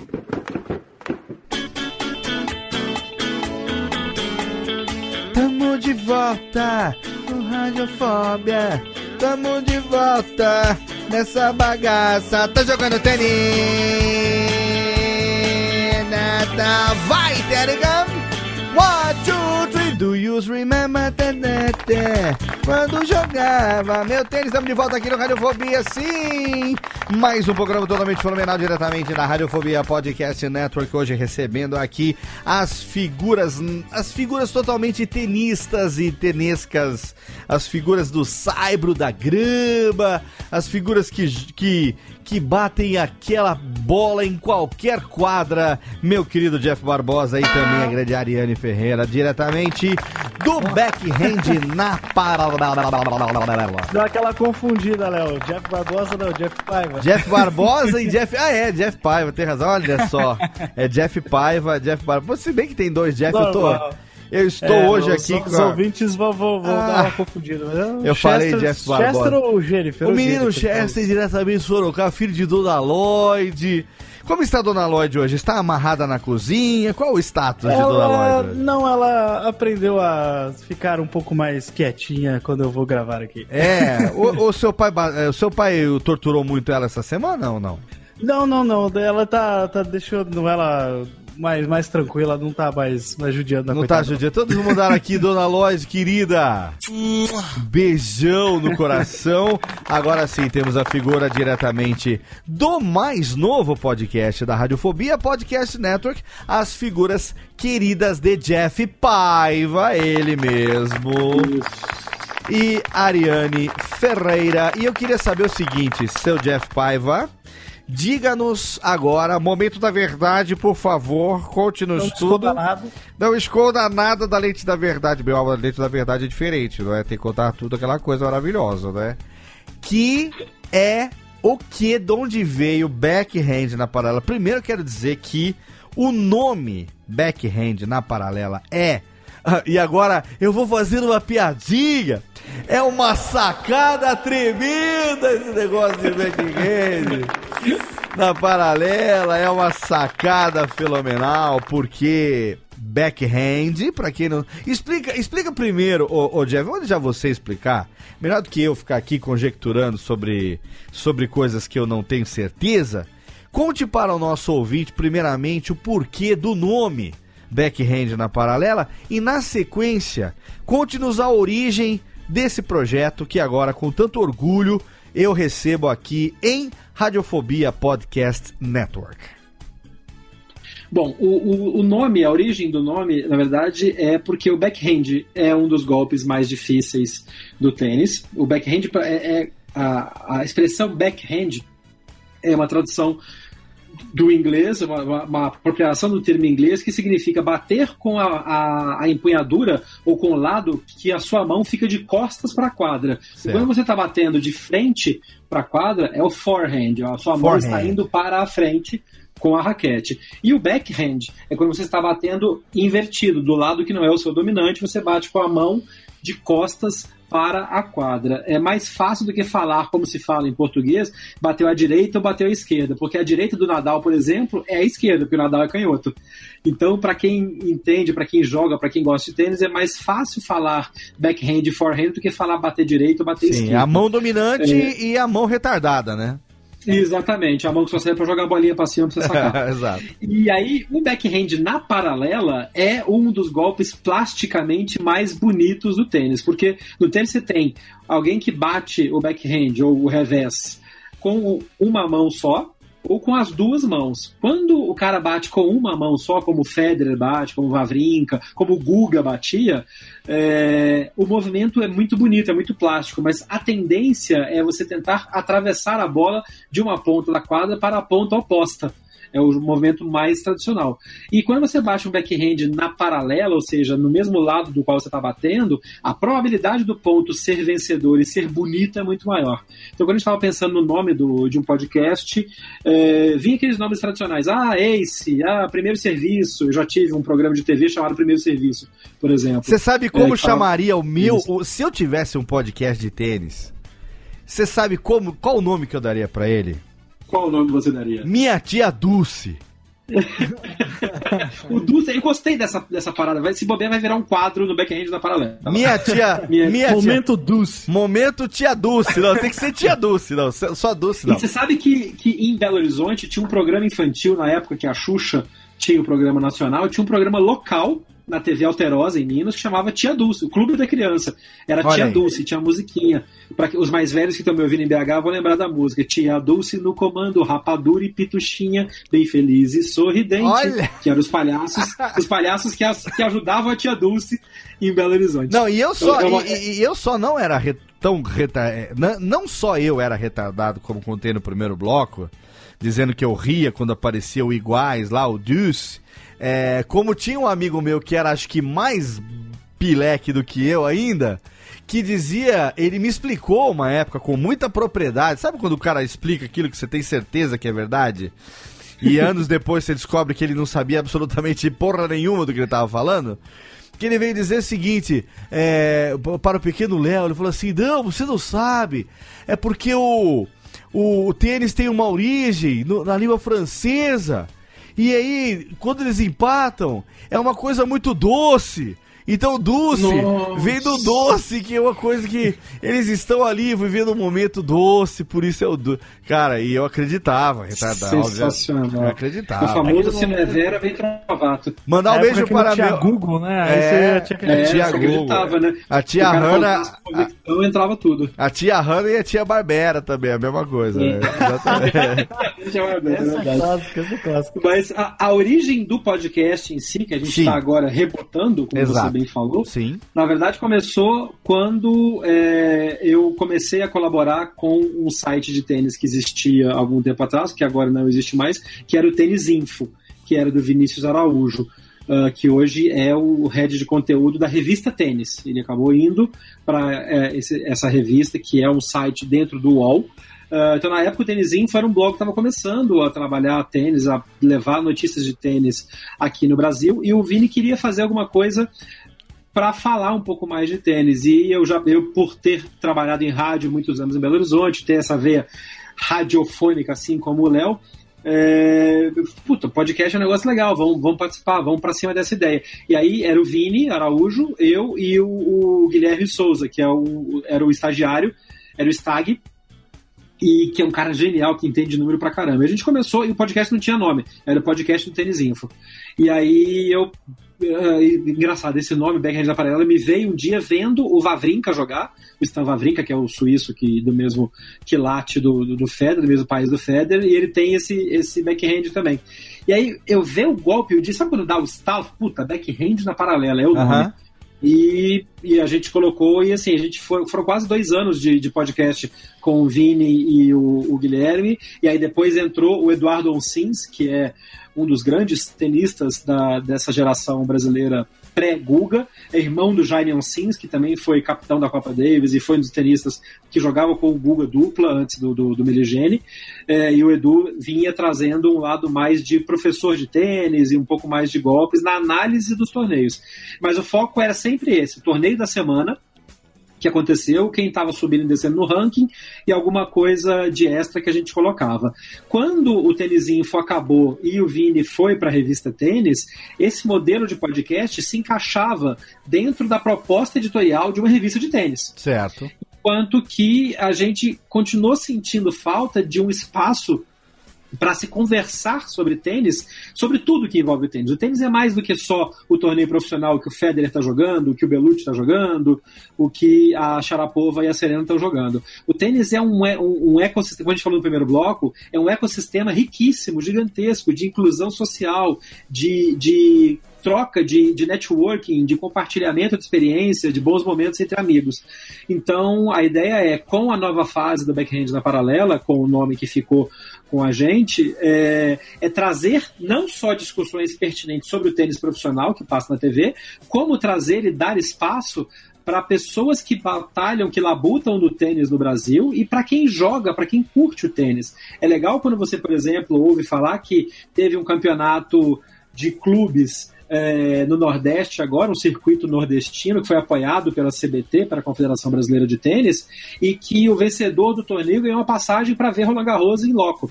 Animal, Ou, animal. como está tendo agora, é, o torneio, o circuito das academias Play Tênis aqui na cidade de São Paulo, são cinco academias, tem mais de 200 pessoas jogando em várias classes. E os vencedores, a cada seis meses, perdão, a cada seis meses tem um Masters, em que os oito melhores colocados do ranking competem entre si para o campeão e ganha prêmio. Você tem apoio da TAM, você tem apoio da Wilson. Então, assim, essas coisas, elas são muito pouco divulgadas fora do ciclo. Mas quando você fala no Twitter ou no Facebook, uma galera, puta, eu jogo também, é, que legal ver isso, como é- que raquete você usa. Então, um dos quadros que a gente tinha no, no, no podcast e no site, por exemplo, era review de raquete e de tênis, Olha aí. de calçado, de tênis, voltado para o jogador de clube. Que eu não legal. quero saber que libras o Federer joga. Eu quero saber o seguinte: você que tá jogando sábado, três da tarde no clube contra aquele velhinho desgramado que de 80 anos que devolve toda a bola, que raquete você usa? A, a gente estava comentando mais cedo que você estava falando do, do- do peso da raquete que você pegou em comparação com a raquete de badminton. Aham, aham. É, é, uma raquete profissional, como é que o Federer usa, incidentalmente a mesma raquete que eu, Jeff Paiva, uso. É, mas é- foi o Federer que me imitou, não fui eu que imitei o Federer. não. Ah, que bonitinho! Tomou. É, o- o- a raquete pesa 340 gramas. Olha uma aí. raquete pesada. É uma raquete que demanda uma força no braço e um cuidado para você não ter, por exemplo, uma contusão no cotovelo ou no ombro. Que, É. diga-se de passagem, de contusão, o senhor entende, hein, seu Opa, Jeff? um pouco, um pouco. Quem me acompanha no Twitter sabe que o meu prontuário médico é quase tão grande quanto o meu de resultado de tênis. Nossa, aquela É, última é. lá do ano passado, pelo amor de Jaga, hein? Foi. Foi, eu, eu, eu rompi o músculo da panturrilha. Numa corrida, numa bola curta que me deram, mas ganhei o ponto. Rompi a panturrilha, mas ganhei o ponto. E antes que, antes que o ouvinte aqui do Radiofobia ache estranho, sim, todos os links para as redes sociais estão lá no post desse programa para você poder seguir não só o Backhand na Paralela, que é o arroba BH na Paralela, tanto no Twitter como no Instagram também. E também tem lá o Twitter do Jeff Paiva. O Ariane, você usa o que? Você usa Twitter, Instagram, Facebook? Quais são as suas social medias? A minha social media para público é apenas o Twitter. Show. Tô num perfil novo, na verdade, enfim. Aí depois eu passo o link se você quiser disponibilizar. Sim, sim, sim. É um perfil novo, é Excelente. recente, recente, então. Vamos deixar tudo lá no aí. post. O ouvinte do Radiofobia está acostumado já, é uma prática nossa aqui, mas todas as redes sociais dos nossos participantes, dos nossos convidados e agora também do novo podcast, o Backhand na Paralela, que é o arroba BH na Paralela, estão lá devidamente linkados. E se você seguir Jeff Paiva nas redes sociais, você vai ter a chance não apenas de acompanhar o tratamento fisioterapêutico de eventuais contusões, mas também você vai dar sorte de, de vez em quando, encontrar a gente tomando um pequeno drinks ali em São Paulo, né? Fazendo um- umas reuniões de pauta dos horários alternativos. Porque se é pra sofrer, vamos sofrer com estilo, né? Exatamente, exato. O que, que- o que, já que é pra estar no inverno, vamos beijar o capeta na boca, que é a Não melhor é? coisa que a gente faz. né? Mas e aí? aí eu- esta versão, esta versão do Backhand da Paralela by Radiofobia Podcast Network surgiu no, na- no balcão do Bar Riviera, tradicionalíssimo Bar Riviera em São Paulo, tomando é, Paiva, Ma- tomando Martins, Vesper, um Vesper. Martins um e Vesper. Vespers. É. Exatamente, tomando Martins e Vespers ali, e ali, na verdade, era para ser só uma reunião da onde provavelmente sairia um- uma, uma breve consultoria para meu amigo Jeff Paiva, e aí não, na verdade, acabou nascendo esse projeto tão bacana que o Jeff já estava com a intenção de fazer realmente esse reboot, né? E aí eh, eu queria que você explicasse um pouco pra gente agora como é que se deu essa transição é, e, e o que, que a gente pode esperar né, do Backhand na Paralela? Quais são as propostas do podcast? Você vem aí todo é, com esse diferencial é, que é o fato de você ser uma pessoa é, muito benquista no meio do tênis, conhece muita gente. O episódio piloto já está chegando com uma entrevista muito bacana é, que, que eu queria que você explicasse agora aqui para o nosso ouvinte também, porque é, é algo não só diferente, mas inclusivo dentro do meio do tênis também, que eu acho importantíssimo. Então, é, qual a proposta agora desse reboot do Backhand na Paralela? É um programa que vem inicialmente com uma periodicidade quinzenal. Ele vai ser publicado junto com os Radiofobia, então, é, a cada 15 dias, quando Radiofobia for ao ar, no mesmo dia do Radiofobia, como está acontecendo hoje, dia 1 de outubro, para você que está fazendo o download no dia da publicação desse programa, 1 de outubro tem o Radiofobia, segunda-feira, e tem também o Backhand na Paralela. Daqui a 15 dias vai ter mais um Radiofobia, vai ter mais um Backhand na Paralela também, não só no é, feed único da Network, mas cada um também publicado no seu feed separado, caso você queira assinar os podcasts também separadamente, a gente dá essa opção para você. Mas conta pra gente, Jeff, como é que se deu a ideia desse reboot e, e esse diferencial que eu acho que é tão importante, afinal de contas, a gente conversou sobre isso aqui já rapidamente no programa, mas naquele nosso é, Vesper, naquele nosso Martini ali também lá no Riviera, a gente falou a respeito disso, né? De você fazer um podcast sobre um tema que você gosta e ao mesmo tempo que você tem uma certa propriedade para falar sobre aquilo e quando você fala com propriedade sobre algo que você gosta muito, o resultado é matador, é inevitável, né? É, a, a ideia é exatamente fugir um pouco do, do, do factual, do- da notícia, do ranking, e, trazer uma visão de quem acompanha o circuito de tênis. Eu tenho, eu tenho mais de 20 anos de profissão, entre eu sou jornalista e publicitário de formação, eu cobri tênis durante muitos anos da minha vida. Quando eu vim de Belo Horizonte, no final dos anos 90 para início dos anos 2000, foi para trabalhar com tênis em São Paulo. Eu trabalhei no UOL, fui subeditor de esportes do UOL. É, trabalhei com tênis com, com pessoas interessantíssimas na redação de esportes do UOL, tive a chance de, de cobrir bons torneios. Depois que eu saí do UOL, eu continuei trabalhando com tênis como assessor de imprensa de torneios. Eu estava no primeiro Brasil Open, eu era assessor de imprensa do primeiro Brasil Open em 2001. Aliás, detalhe interessante, dia 11 de setembro de 2001, o ataque às Torres Gêmeas de Nova York, estávamos na costa do Sauípe, cobrindo, fazendo o lançamento do Brasil Open. O pessoal tinha acabado de chegar do US Open e a gente acompanhou toda a repercussão do ataque na sala de imprensa e gerando matérias, enfim, fazendo uma cobertura de lá. E foi engraçado, é, engraçado. Foi é, estranho, porque você estava no meio do paraíso, né, no Sauípe ali, com aquela puta estrutura que tinha sido montada para o Brasil Open, e o mundo se acabando lá fora e o tênis rolando solto, e o Google jogando, e o, o Sareta jogando. Então, assim, é, são algumas coisas, algumas histórias que a gente até vai contar no decorrer do programa. Mas a ideia era essa, era trazer toda essa vivência que a gente tem. Eu tenho é, essa experiência, a Ariane também tem muitos anos de cobrir esportes, cobrir tênis, e trazer uma, uma visão um pouco mais crítica, sem ser chato e abrir espaço para iniciativas que trazem boas, bons resultados e, bo e, que ajudem a melhorar um pouco o nosso mundo. Então, como você comentou nesse primeiro episódio do Backhand na Paralela que está indo ao ar hoje, eu entrevisto o Léo Botija, que é o vice-presidente da Federação Mineira de Tênis para tênis em cadeira de roda. Que e legal. além de ser um dos técnicos da equipe paralímpica brasileira, que foi às Olimpíadas de Londres, que foi às Olimpíadas do Rio, é, e que trabalha com tênis paralímpico já há, há, há quase 10 anos. E o tênis paralímpico é uma coisa, assim, para começar, que é uma superação absurda. Sim. São atletas que ou são amputados ou são cadeirantes e que jogam tênis Uh, em quadra, na mesma quadra, como eu estava falando que não existe quadra juvenil, quadra menor, também não existe quadra específica para tênis e cadeira de rodas. Sim. É a mesma Então, quadra, jogam- né? Ele joga no saibro, na grama, no- na quadra rápida, com cadeiras adaptadas, obviamente, e tem todo um, uma- um processo de treinamento, de condicionamento físico que é muito, muito intenso, porque tem que, além de se preparar para a competição de alto rendimento, tem todo o trabalho de, de manutenção, de superação, de fisioterapia para pessoas com deficiência. Então, assim, é um trabalho muito bonito que é feito, infelizmente, muito pouco reconhecido fora do ciclo específico do Comitê Paralímpico, da- do esporte paralímpico, e uma, uma coisa, é paralímpico, não é paraolímpico. A expressão correta é paralímpico. A gente também aprendeu isso com um dos nossos próximos entrevistados, que é o diretor de social media do Comitê Paralímpico Brasileiro, que vai falar com a gente como é que é feita essa divulgação. Olha que Então, assim, legal. o ângulo, o ângulo é esse, é tentar trazer coisas inovadoras e interessantes que não tem espaço na grande imprensa. Cara, que animal. Eu acho, eu, eu achei, assim, quando a gente conversou, né, a respeito da, da ideia, da proposta, é que aí vem aquela visão do, do produtor puta velha que fala puta que pariu, cara, não, é porque assim, eu, eu visualizo que o, o tênis é realmente, como a gente falou no primeiro bloco, um esporte que tem muitos adeptos no Brasil, tem uma popularidade. A Ariane falou pra gente, o quinto esporte mais praticado no Brasil, então não é pouca coisa.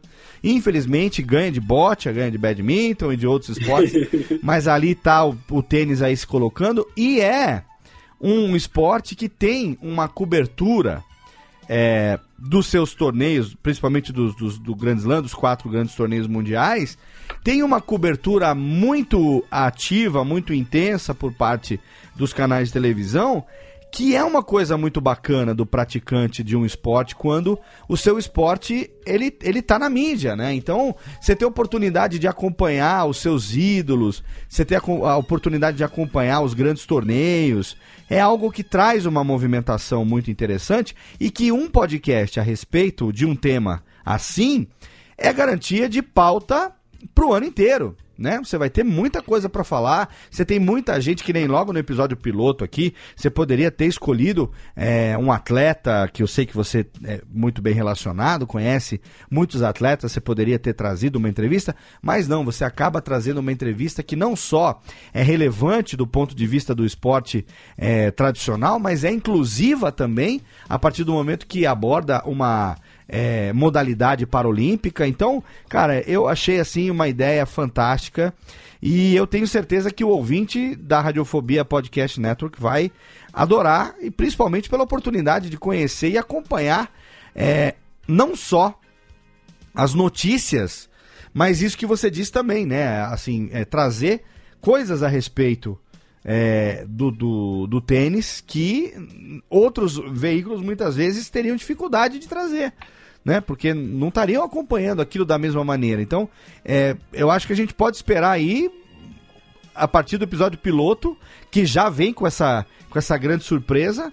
Ao longo do ano, a gente começa com a expectativa lá em cima. Isso é um perigo, né? Porque o ouvinte não vai querer menos do que do que teve no piloto daqui para frente, né? Então, tá trazendo uma sarna para se coçar ao longo do, da, da nossa primeira temporada, né?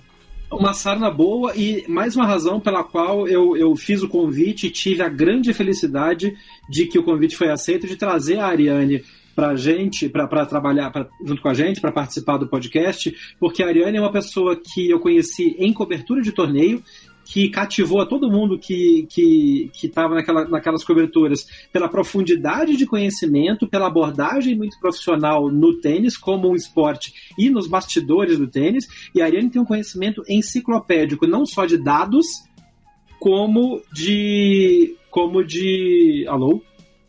Sim, estamos aqui. Ah. Nossa, viu um blá blá blá, desculpa, cara. Não, não, estamos aqui. Regravar, não? Sim, como? Como que?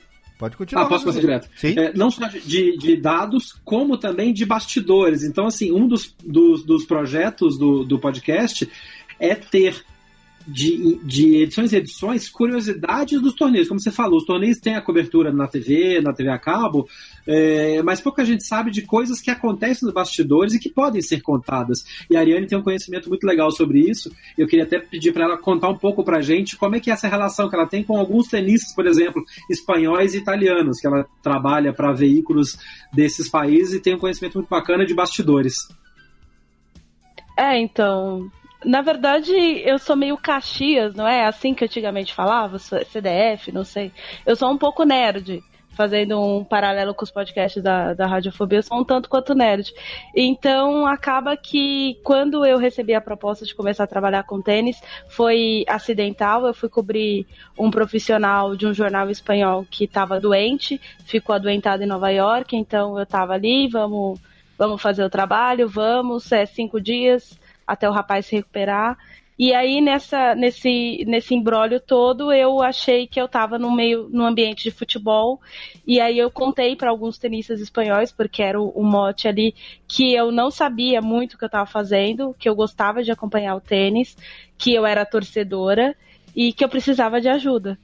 E aí há, muita gente generosa, principalmente fora do Brasil, em, em relação a essa relação com a imprensa. Ela é ela é tida de uma forma diferente. Então acabou que você conhece uma, duas, três pessoas e no fim das contas você acaba criando vínculos de amizade com algumas pessoas. Eu posso dizer que eu tenho, inclusive, a, a jogadores que hoje já são ex-jogadores em quem eu posso confiar, em quem eu posso pedir informação, e aí te apresentam para um, para outro, e não sabiam que eu era brasileira, então me apresentaram para argentinos, e aí depois que descobriram que eu era brasileira, que entenderam que eu era brasileira, então deu muito certo, porque a gente vai falar muito disso no Backhand na Paralela, há um sentido de comunidade no circuito mundial, entre jornalistas, entre os jogadores, entre todos os profissionais que se envolvem tanto nesse alto nível de competição quanto no, na, nas outras esferas. E a gente se ajuda muito sozinho, ninguém faz nada.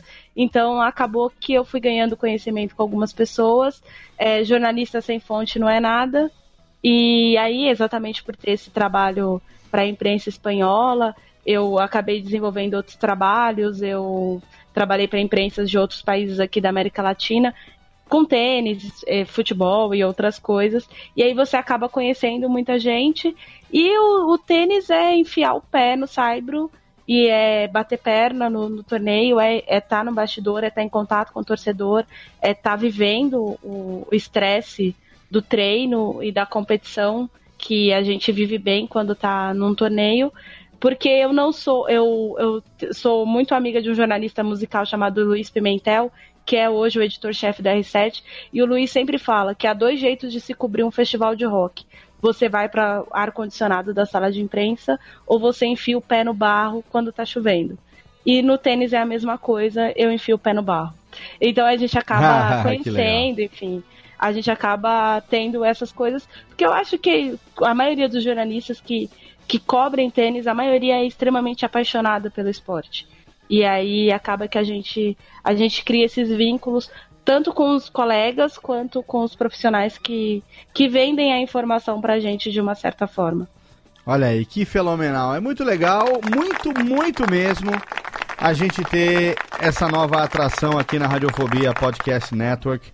Não só trazendo toda essa experiência do Jeff, também da Ariane, mas também trazendo esse diferencial, porque afinal de contas é o primeiro podcast é, esportivo, né? Sobre uma modalidade esportiva que a gente traz aqui para casa e que passa a ser produzido então quinzenalmente com a produção e apresentação de Jeff Paiva, Ariane Ferreira e convidados e com edição e publicação, distribuição pela Radiofobia Podcast Network. A gente está muito, muito feliz com esse projeto que começa hoje, dia 1 de outubro de 2018, para você que está aí fazendo download no dia da publicação, exatamente. Obrigado, Rubens e Jorge, pelas palmetas. Você que está aí fazendo o download nesse dia e aguarde, porque quinzenalmente, é, salvo algumas exceções, enfim, eventualmente, às vezes o Jeff e a Ariane pode estar fazendo a cobertura de algum evento, a gente pode querer trazer alguma coisa aí é, quente, né? Alguma coisa que esteja acontecendo é, recente. Então, é, lembrando que o podcast dá pra gente essa flexibilidade de não precisar Isso. necessariamente ter essa coisa da pauta fixa, é, da, da periodicidade fixa. Eventualmente a gente vai ter grandes slams, a gente vai ter eventos, a gente tem o Jeff e a Ariane também participando de torneios onde eles vão ter acesso também à, à, à sala de imprensa, a eventuais sonoras com atletas e treinadores. A gente pode esperar muita coisa, né, Jeff, daqui para frente, né? Com, cer com, certeza. E a ideia é essa também, é ter a chance, como a gente tem a, a chance de cobrir alguns torneios, eu tive a, a, uma das grandes honras da minha vida profissional foi poder cobrir Roland Garros em loco em Paris. É animal. É, a gente gerou muito conteúdo legal lá e, e assim, e, e, a outra das coisas que eu gosto e que eu já tinha no projeto para o Backhand na Paralela é, é, isso. Eu fiz uma matéria, por exemplo, com o chefe de imprensa de Roland Garros. Tem toda uma tem toda uma logística e uma, uma um ethos a ser respeitado na cobertura de um torneio de Grand Slam que é muito interessante para se mostrar para quem gosta de tênis. A maneira como os jogadores chegam à sala de imprensa, a maneira como eles reservam tempo específico, é, quem gosta de falar com a imprensa e quem não gosta. Tem, tem umas coisas legais para cobrir e quando a gente tiver a chance nesses torneios, e os torneios que acontecem aqui no Brasil, Brasil Open, Rio Open, a gente vai trazer edições especiais mais curtas, pílulas Sim. que podem ser que, que, que, quem assinar o feed, obviamente, vai receber direto uh, no momento que for publicado. Exatamente, a gente vai ter aí os drops que a gente vai criar um nomezinho maroto na época da publicação. Aí pode ser um serviço rápido, pode ser alguma coisa. O drop shot. Drop shot, drop shot. olha aí, já tá batizado então. Drop shot na paralela, olha. Sensacional. Drop shot na paralela pra gente trazer eventuais drops. Porque esse que é legal do podcast. A gente consegue fazer ah, com, com a, a, a o nosso o esquema de produção que a gente tem, a gente consegue, por exemplo, é, ao longo de um torneio, aonde o Jeff e a Ariane estiverem é, fazendo ali a cobertura ou pegarem eventuais sonoras, é, algum conteúdo bacana, a gente consegue trazer isso, fazer no formato de drop shot e trazer rapidamente e no mesmo dia publicar no feed. Então, a qualquer momento, se você assina, se você gosta de tênis, primeiro, isso aqui é, é, ponto pacífico. Se você gosta de tênis, você precisa agora assinar o feed do Backhand na paralela, seja via o feed único da Radiofobia, caso você goste de todos os nossos podcasts, ou se você quiser acompanhar só o Backhand, não tem problema, você pode assinar só o feed do Backhand, não tem problema nenhum. E aí você, na melhor das intenções, entre aspas, corre o risco de a qualquer momento receber um drop shot aí direto na sua cabeça por conta de um, né, um- uma cobertura que esteja acontecendo de algum evento, alguma coisa bacana, alguma coisa urgente que a gente possa trazer também.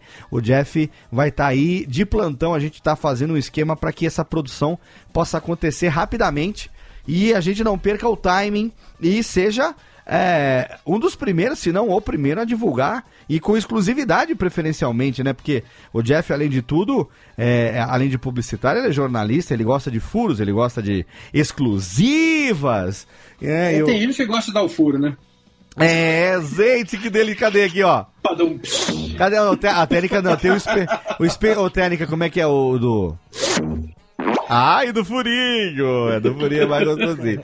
Mas é sim, com certeza, a oportunidade, porque assim, é, é sério, vai, tem muita gente que faz, tem muita gente que fala sobre algum assunto que gosta, isso sim, quando o cara fala sobre aquilo que gosta é bacana, mas agora quando você fala sobre algo que você gosta, com uma propriedade também, falando, entendendo Você tem daquilo... domínio, você tem gabardinho. Exatamente, com garbo e elegância sobre aquilo que você está falando. É muito, muito, muito mais interessante. Então, olha só, não poderia fechar esse programa de maneira melhor. Eu quero aqui, é, é, Ariane, se você tiver ah, alguma coisa para divulgar aqui pro ouvinte do Backhand, que vai começar a ouvir a partir de agora, o ouvinte do Radiofobia que vai assinar o feed do Backhand a partir de agora. É, além do podcast, aonde mais ele consegue te acompanhar, o seu trabalho, né? O, o- você escreve também para alguns, alguns meios internacionais, nacionais. Conta pra gente um pouco do seu trabalho como é que nosso ouvinte pode conhecer um pouco mais de você, Ariane. Bom, eh, sobre tênis, eu sou editora do Tênis News, que é um portal que pertence à Band, está dentro do, do guarda-chuva do UOL. A gente, eu sou repórter do Lance também para tênis, ah, no, no caso de conteúdo eh, escrito em português. Eu sou colunista de um site chamado Esfera Esportes, que tem um outro conceito de cobertura jornalística que tem a ver com reflexões a respeito do esporte, de pensar o esporte além do resultado, além do número da estatística básica. É, lá eu sou detentora basicamente da coluna de futebol brasileiro, mas também sou colaboradora dentro da coluna de tênis ali do pessoal. É, tem bastante textos, eu tenho um médium pessoal onde eu reflexiono temas bem polêmicos em relação ao tênis. Ah, gosto muito de devagar a respeito de feminismo e essas coisas todas que estão ligadas às lutas do tênis. A gente vai falar bastante sobre isso. Inclusive, no primeiro episódio do podcast, a gente fala um pouco sobre isso, porque é um tema bem longo, e a gente fala um pouco sobre a construção de como as mulheres. eh, muitas mulheres têm conquistado muitas coisas em outros lugares do mundo, ah, graças ao exemplo que o tênis dá, inclusive, e a gente fala sobre isso. Então, vocês podem me encontrar por aí, ali, ah, na rádio RCN da Colômbia, vocês me encontram também. Ah, é possível me encontrar ah, de vez em quando no Clarim, escrevendo alguma coisa sobre tênis e alguma coisa sobre cultura brasileira. Tô no AS da Espanha, mas é só pra quem vê a Ai, versão como nós impressa. estamos nojentos nesse programa hoje, só tomando tabefe um atrás do outro aqui. E- mas aí, no caso do AS da Espanha, eu escrevo prioritariamente pro impresso. ah, né? Desculpa você tem- aí, você aí imbecil que só tem internet, não Você mora na vai, Espanha. você não vai ler o que ela escreve, seu boçal, você tem que tá tá- passeando por Madrid, você pode comprar e ler a coluna. da- Olha aí. Exatamente, é uma boa. A gente vai Ah. lá, compra toda quarta-feira, sai bonitinho. O que eu gosto Né, é que a gente só traz aqui pra Network pessoas que não têm o mínimo de gabarito sobre nada, ninguém, só tem amadores desta porcaria. Você acha que eu vou trazer pra fazer um programa com a gente alguém que é pé de chinelo, rapá? E outra coisa, Ariane, quem não te conhece também, você tem um podcast sobre rock and roll. Olha aí. hein? Olha só. Tá na hora do Tá na hora do momento chiclinho aqui do podcast, por que não? Tem que Sim, trazer. sim, sim, verdade. Quando, gente- quando você abriu o programa falando da plataforma da radiofobia, tava falando de falar sobre coisas que a gente entende, que a gente gosta, eu, eu apresento com um amigo, um produtor musical muito reconhecido aqui no meio do heavy metal no Brasil, chama Rogério Oliveira, o nosso podcast é o Rock SA. E aí a gente também aborda, porque eu sou meio enjoada, a gente aborda mais o rock and roll de uma forma diferente, não é mais ou menos esse conceito do backhand na paralela, de falar de coisas que as pessoas não conhecem, é, de dar estrutura para músicos que querem criar suas carreiras, apresentar bandas, falar sobre ah, cultura, porque eu amo música, eu estudei música, enfim, então faz parte do que eu sou.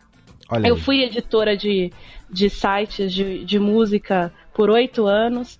E então eu mudei para essa plataforma de podcast tem dois anos para falar de uma coisa que eu gosto muito e que na minha vida profissional, é, infelizmente ou felizmente ainda não sei, é, não tem tido muito espaço porque o tênis demanda muito da gente, o futebol demanda muito da gente e aí acaba que não tem espaço muito para flertar com outras coisas do jornalismo, pelo menos por enquanto não tem sido assim. Mas fica aí o link do Rock SA, é isso mesmo? Exatamente. Rock SA, fica o link aí do feed no post. Pra você, é claro, todas as redes sociais. Eu não tenho como colocar o, o, o Clarim, não. O Clarim, como é que é o Jornal da Espanha lá, que eu esqueci agora? As, Hã? as. Ah, impresso eu não tenho como colocar aqui. Então, se você estiver dando uma passeadinha por Madrid, por Madrid, entre uma tourada e uma castanhola, você vai lá e compra e você vai abrir e vai ler uma reportagem. Uma coluna de Ariane Ferreira totalmente fenomenal. E agora, Térica, por favor, aqui pra gente fazer isso. Tira aqui o BBB. Traz aqui agora. Vamos encerrar. Chama o Buzzwood aí, por favor.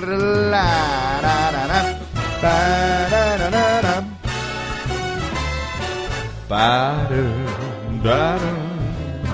Amigo, estou aqui. Amigo, estou aqui. Sim, amigo, estou aqui. Encerrando mais uma edição do Radiofobia. Olha que fenomenal. Trazendo hoje pra você, apresentando pra você hoje aqui com muito orgulho na minhas tetinhas, já não tão gordinha quanto antes, afinal de contas, já são 26 quilos a menos aqui nas tetas, mas eu continuo com elas entumecidas de orgulho por trazer aqui mais um podcast para a nossa Radiofobia Podcast Network. E eu tenho muito, muito, muito orgulho, vezes mil, de que esse podcast tenha como host, como produtor, meu amigo Jeff Paiva. Puta que me parex. Demorou, mas veio. Demorou, mas chegou. E garantia de vários e vários martinis ao longo dos próximos anos. Estamos aí agendando esperar. Vamos esperar Luana Razini voltar de Milão. Aquela nojenta que está lá na Itália passeando merecido. Não, Lu, mandar um beijão pra Lu aqui, cadê? Beijão pra Lu, merecidas férias na Itália, porque a gente sabe que ela trabalha bastante também e além de tudo, ela aguenta meu amigo Jeff Paiva, o que não é pouca coisa não, hein? É, é complicado. Jeff, muito, muito obrigado pela confiança. Obrigado por você estar aqui agora fazendo parte da família Radiofobia. Eu tô muito feliz. Nosso amigo Chester Barbosa aqui tá editando com todo carinho o backhand. A gente teve a, o trabalho de Gui de la Coleta para fechar o logo oficial, toda a identidade visual também aqui seguindo o padrão da identidade visual da, da identidade visual da radiofobia, que ficou fenomenal, aquela concepção que você deu pro logo do Bezinho com a bolinha quicando na paralela, puta sacada, olha aí, sacadinhas de novo. sacadinha. Cada vez mais aí a Ariane também participando desse projeto. Cara, eu só tenho a agradecer e desejar vida longa ao Backhand na paralela. Seja bem-vindo à, à família Radiofobia. Obrigado, cara. Eu tô muito, muito feliz de fazer parte desse projeto. É, para quem tem o, o- o bichinho da- do rádio já no sangue há muitos anos, poder Sim. fazer parte, poder trazer um, um produto que está pensado com tanto carinho para uma rede que trabalha tão bem, que dá tanto suporte, tem um produto de tanta qualidade, para mim é um motivo de muito orgulho. Obrigado pela confiança, por contar com a gente dentro do, do, do seu, da sua escalação e vamos para cima. Vamos, Vamos- bater de frente e vamos botar essa bola no fundo que é ponto. Com certeza, é ponto certo aqui. Aqui não tem tia Dulce, não. Aqui é, é, é 40 a 0 nessa bagaça aqui. É, Vai não- ser uma chuva de referência de, né, de Vai, vai. relacionadas a. É. Ah, meu Deus do céu. Vai ter que ter na vitrine, vai ter que ter a foto da minha tia Dulce, senão não vai dar certo. Muito bem, só pra dar trabalho pro designer na hora de fazer a vitrine, né? Não, não tem, não tem jeito. Mas ó, é backhand na paralela, não só no feed único, se você assina esse feed único da Radiofobia Podcast Network, você vai poder ouvir, mas você pode assinar também o feed separado só do backhand para você poder acompanhar sempre que tiver uma nova publicação e estará aqui também, né? Você pode entrar lá no site é, e você vai ter acesso a todos os episódios. Estamos fazendo um reboot. Então, hoje, ao mesmo tempo que está indo ao ar esse Radiofobia, está indo, está indo ao ar o episódio número 1, que é o reboot, é o piloto do Backhand na Paralela, com Jeff Paiva e Ariane Ferreira. Muito obrigado, sejam bem-vindos, ambos. Muito obrigada. Vamos aí, valeu, abraço. Estamos aí, muito obrigado. E é isso aí, olha aí, Radiofobia Podcast Network crescendo. A gente já tinha o Voz Off, agora a gente tem também o Backhand na paralela e temos até o final do ano mais algumas surpresas aí pra você que acompanha o nosso trabalho. E você sabe, nós estamos aí no nosso décimo ano, às vésperas de completar 10 anos no ar. É muito bom ter você aqui com a gente, acreditando no nosso trabalho. O podcast está vivendo um momento muito bacana no Brasil. Esse sim é o ano do podcast do Brasil, como todo ano tem sido. Cada vez mais a nossa mídia crescendo. E você já sabe, a cada 15 dias agora você tem Radiofobia, Backhand na Paralela, intercalados, Radiofobia Classics, Alotênica e na primeira sexta-feira do mês, Voz Off pra você aqui na Radiofobia Podcast Network. E você sabe, queime uma árvore, grave um livro, plante um filho e até logo. Vai, maestro, tchau!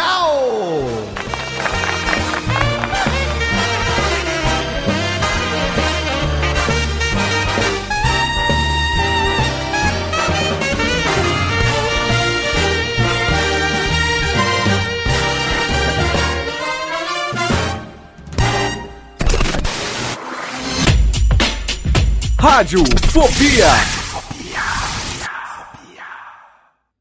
Este podcast foi publicado pela Radiofobia Podcast Network. Oi, eu sou o Antônio Viviani e quero convidar você a ouvir o nosso podcast Voz Off. Desde julho de 2017, eu e meu amigo Nicola Lauleta temos o prazer de conversar com as grandes vozes do rádio, da TV e da publicidade do Brasil e trazer suas histórias até você. Se você, como nós, é apaixonado por locução, acesse vozoff.com.br e acompanhe nossos episódios aqui na Radiofobia Podcast Network.